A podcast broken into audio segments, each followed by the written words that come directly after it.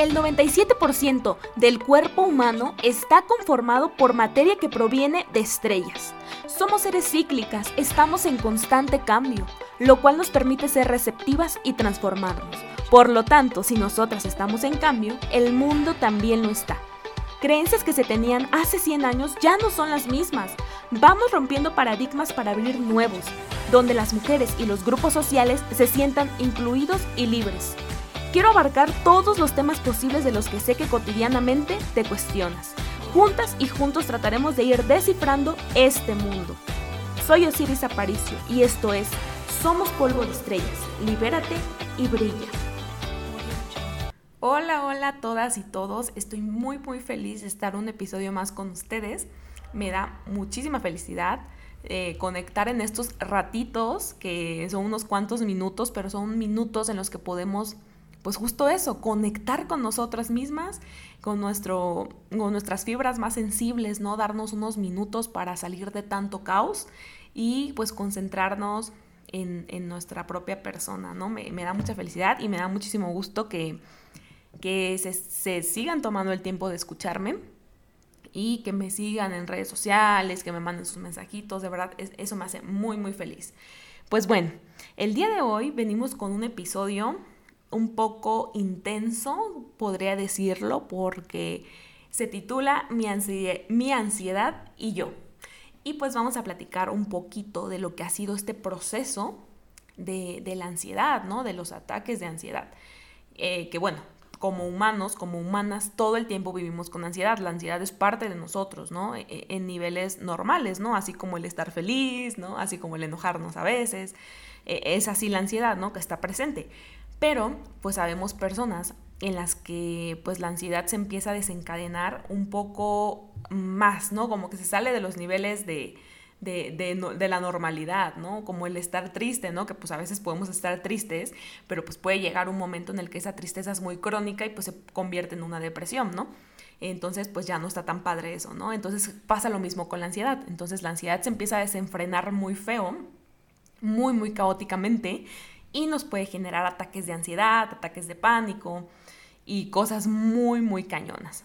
Pues bueno, quise hacer este episodio porque justamente ya cumplí el año viviendo con esta ansiedad eh, pues descontrolada, ¿no? Exactamente yo inicié con la ansiedad así de fuerte en, en agosto de hace un año, entonces pues ya, ya cumplimos el año con ella. Y, pues no todo es malo respecto a la ansiedad, eh, no todo es tan malo y, también pues e, eso quiero que platiquemos, ¿no? Que, que, a veces la ansiedad no es como nos la pintan, ¿no? E, em, de esta forma negativa que quizá pudiese no estar aportando nada, ¿no? Pues bueno, yo tengo 26 años actualmente, entonces cuando inicié con la ansiedad tenía 25 todavía, este y fue muy curioso, amigas, porque yo venía de, algunas situaciones emocionales que venía pues arrastrando, ¿no? Como todas y como todos, que traemos ahí situaciones que a veces no sanamos o, no expresamos como deberíamos de hacerlo, entonces las vamos almacenando, ¿no? Y el que traga mucho pues se ahoga, ¿no? Entonces eh, me pasó eso, eso me pasó porque yo ya tenía antecedentes de depresión y ansiedad desde los 18 años, ¿no? Entonces mi salud mental ha sido ya un tema en mi vida desde los 18 años. Entonces, hay un episodio en el que me parece que te cuento este, esta parte de la salud mental. Entonces, igual,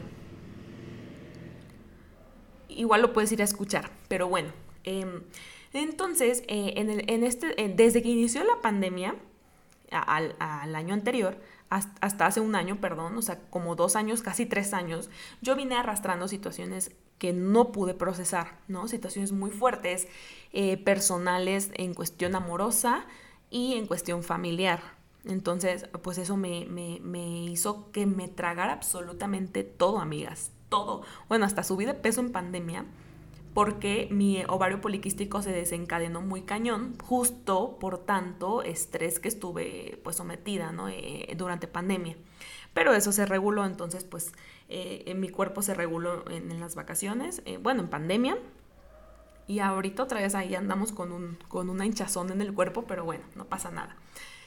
Entonces resulta que como ya sabes, pues yo soy acapulqueña, 100%, y em, pues vivo en, en, el caótico México, ¿no? En la caótica ciudad Estado de México, con mi compañero de vida. Y pues hace un año, en agosto, nos tocó regresar de nuevo a esta triste y caótica realidad después de muchos años estando en, en, casa, ¿no? En nuestro, en nuestro hogar. Y pues eso yo creo que fue como que la gota que derramó el vaso, ¿no? Porque la realidad es de que este es un lugar que a lo mejor va a sonar un poco agresivo, lo que voy a decir un poco violento, porque seguramente hay personas que me están escuchando que son de la ciudad o del Estado de México y tengo amistades aquí, entonces les, les quiero bastante a mis amistades, pero, o sea, en, general, el, contexto social y el espacio geográfico que representa eh, México, eh, para mí es, ay, amigas, es, es, horrible, yo odio vivir aquí, o sea, odio muy cañón.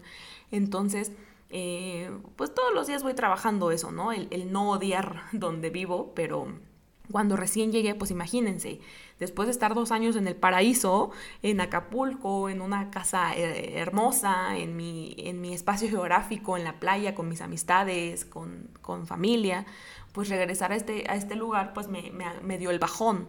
Entonces, pues cuando llegamos, em, hoy empecé con esas eh, situaciones un poco extrañas de salud que yo le achacaba que eran situaciones de salud que a lo mejor yo no estaba bien de algo y, por eso estaba sintiendo ciertos síntomas, ¿no? Entonces me empecé a sentir mareada, de repente me sentí así súper mareada, como muy desorientada, em, como que con problemas un poco con el sueño porque sí dormía pero no descansaba.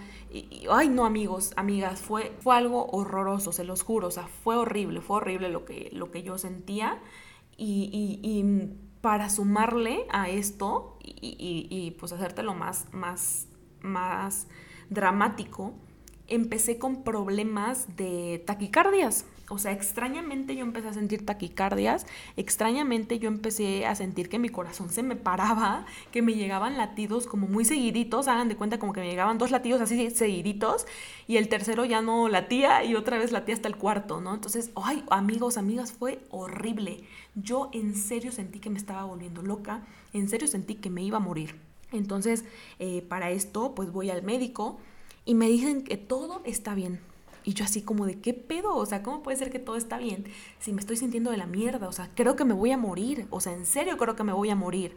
Y bueno, pasa y sigo con los mismos síntomas, pero yo ya estaba en terapia, ¿eh? Yo ya estaba en terapia con mi psicóloga, con la que ya cumplí también un año pero no lo, yo ni se lo comentaba porque yo ni, ni creía necesario decírselo porque pues yo decía, esto es algo de salud, o sea, esto, esto cero que ver con mi mente, ¿no? Entonces sigo con los mismos síntomas que se hacían cada vez más persistentes y voy corriendo a hacerme un electrocardiograma, ¿no? Como para ver cómo estaba mi corazón, porque yo decía, sí, algo le está pasando a mi corazón.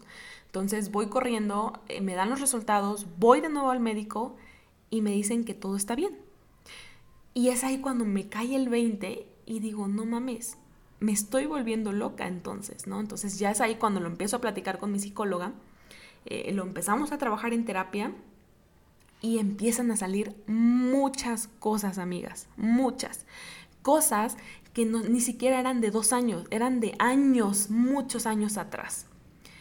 Y wow, no, no, no, yo no les puedo explicar el, el la magnitud de lo que fue trabajar estas cosas tan personales que ni siquiera yo me acordaba del todo en terapia, ¿no? Y sacar cosas incluso desde la infancia hasta la adolescencia, hasta mi adultez, eh, que, que, no traía presentes, ¿no? Entonces para mí fue muy, muy duro el darme cuenta de muchas cosas y que en realidad mi mente estaba gritando a través de mi cuerpo porque ya no podía seguir aguantando tantas cosas.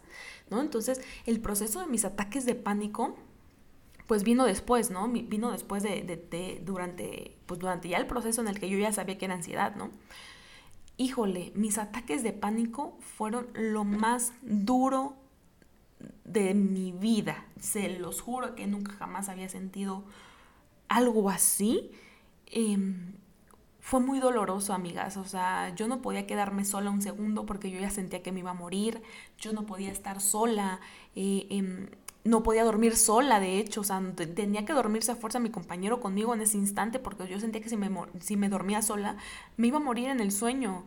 O sea, em, eh, mi compañero se iba a trabajar y yo me quedaba sola en las mañanas eh, porque pues como sabes yo estoy, hago trabajos pero en línea, entonces eran horribles esas horas porque yo sentía que en esas horas que él no estaba me iba a dar un paro cardíaco, me iba a dar algo y allí iba a quedar. O sea, fue de verdad algo muy, muy doloroso. Eh, los domingos él, él, él, los ocupaba para hacer deporte y yo me quedaba sola y, y, yo salía corriendo del, del, departamento donde vivíamos y me salía corriendo a la, a la, azotea porque estaba una azotea de ahí donde vivíamos y me ponía ahí como a ver a la gente pasar y esto con tal de que mi mente se distrajera, eh, me daban los ataques de, de, taquicardia, empezaba a temblar mi cuerpo. Eh, amigas, fue lo más doloroso. Ahorita se los estoy compartiendo ya. Eh, y aún así se me quiebra la voz, se me quiebra la voz porque nada más recordarlo, híjole, es, es fuertísimo para mí, ¿no? E, en, eh, algunas ocasiones eh, uno de los ataques que más, más eh, recuerdo fue una ocasión que habíamos salido, íbamos rumbo al centro de la Ciudad de México, íbamos en el transporte y me empezó a dar taquicardia, me empecé a marear me, me empecé a poner súper fría, o sea, yo dije, ya me voy a morir, aquí me voy a caer y aquí me voy a morir.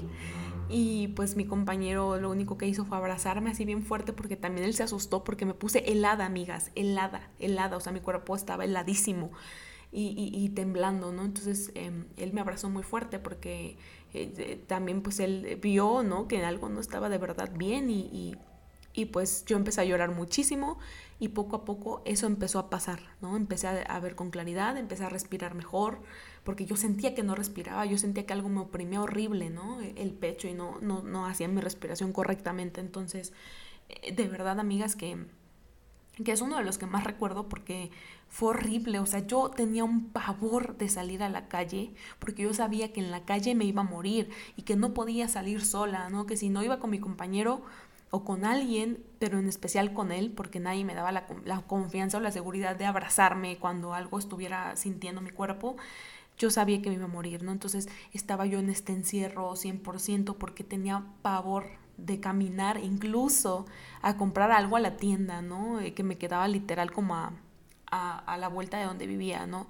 Em, fue horrible, amigas, fue uno de los procesos más dolorosos de toda mi vida, pero el darme cuenta que mi cuerpo, eh, que mi mente ya no podía guardar más y que pues lo estaba gritando a través de mi cuerpo, pues me hizo analizar muchas situaciones que yo estaba haciendo quizá erróneas, ¿no? Entonces, hay muchas cosas que agradezco de la ansiedad, muchas, muchas cosas que, que de verdad, si no hubiese sido por la ansiedad, no hubiese sacado nunca, no hubiese analizado, ni sanado, ni perdonado, nunca. ¿No? O sea, la ansiedad me enseñó muchísimas cosas eh, de las cuales ahora pues estoy muy agradecida y, me hace sentir muy bien porque mi crecimiento personal ha sido gigantesco en comparación de lo que había antes.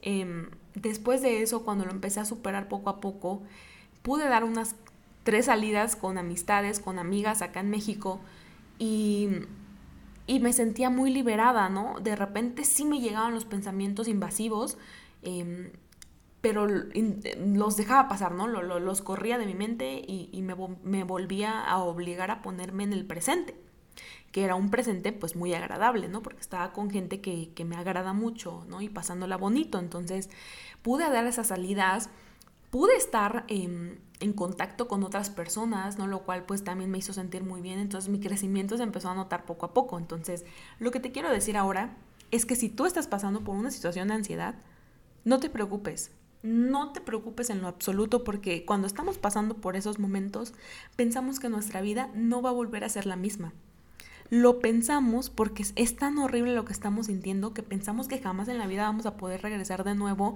a esa normalidad, ¿no? Al hacer tu vida con normalidad. Entonces, sí va a pasar. Quiero decirte el día de hoy que sí va a pasar, que no te preocupes, que sí va a pasar y, y que a lo mejor nunca se va a ir de tu vida, porque de alguna forma siempre va a estar ahí muy bien guardada para, para salir en el momento que tenga que salir si, si, si algo pasa, ¿no? Si hay algo que no estás gestionando de la manera correcta, va a salir. Porque a mí, a un año de, de estas situaciones de ansiedad, de repente me sale mi ansiedad, ¿no? De repente me llega la taquicardia, de repente me llega los temblores del cuerpo, de repente me llega que me mareo, ¿no? Pero me pongo a analizar perfectamente qué está pasando, qué estoy haciendo mal o qué no estoy, a qué no le estoy poniendo atención. Lo analizo, lo repienso, lo replanteo, lo proceso y sigo adelante. Y te lo juro que puedes seguir adelante. Entonces, el día de hoy te abrazo súper fuerte porque no estás sola, no estás solo y eso va a pasar. Como, como tip te puedo dar algunos, valga la redundancia, pues unos tips muy buenos que a mí me super sirvieron para la ansiedad y fue por recomendación de una amiga que también pasó por lo mismo, el libro que se llama Gracias Ansiedad. ¿no? Y, este libro eh, es de, de, una psicóloga de nombre Fabiola Cuevas, que también tiene eh, una página web y eh, redes sociales donde habla mucho de temas de ansiedad. Eh, principalmente ella se trabaja la ansiedad. Se llama Desansiedad, su, su página. Y pues con un grupo de expertos pues te dan constantemente pláticas, dan ponencias, dan tips, te mandan, eh, ponen ahí pues algunas actividades. Entonces te recomiendo muchísimo eso, te recomiendo muchísimo aplicaciones que sean para meditación, porque la meditación y la respiración van a ser parte primordial para para ir controlando los la ansiedad, los ataques de ansiedad.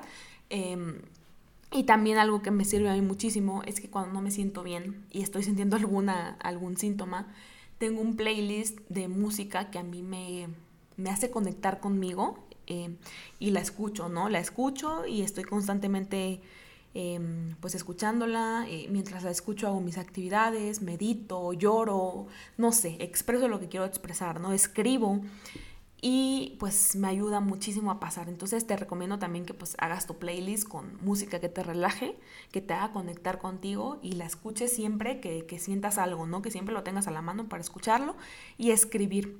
Escribir va a ser de los mejores tips, te lo juro, porque pues a veces sacamos cosas que, que a veces no las podemos expresar con palabras, ¿no? Entonces ahí es, es un muy buen tip. Entonces, de verdad, de verdad, te abrazo mucho, te abrazo demasiado. No olvides seguirme en mis redes sociales, que me encuentras como Osiris Aparicio 16 en TikTok y en Instagram como Osiris AH y en Facebook con la página del podcast Somos Polvo Estrellas, Libérate y Orilla por Osiris Aparicio. Y pues te mando un fuerte abrazo y nos vemos pronto.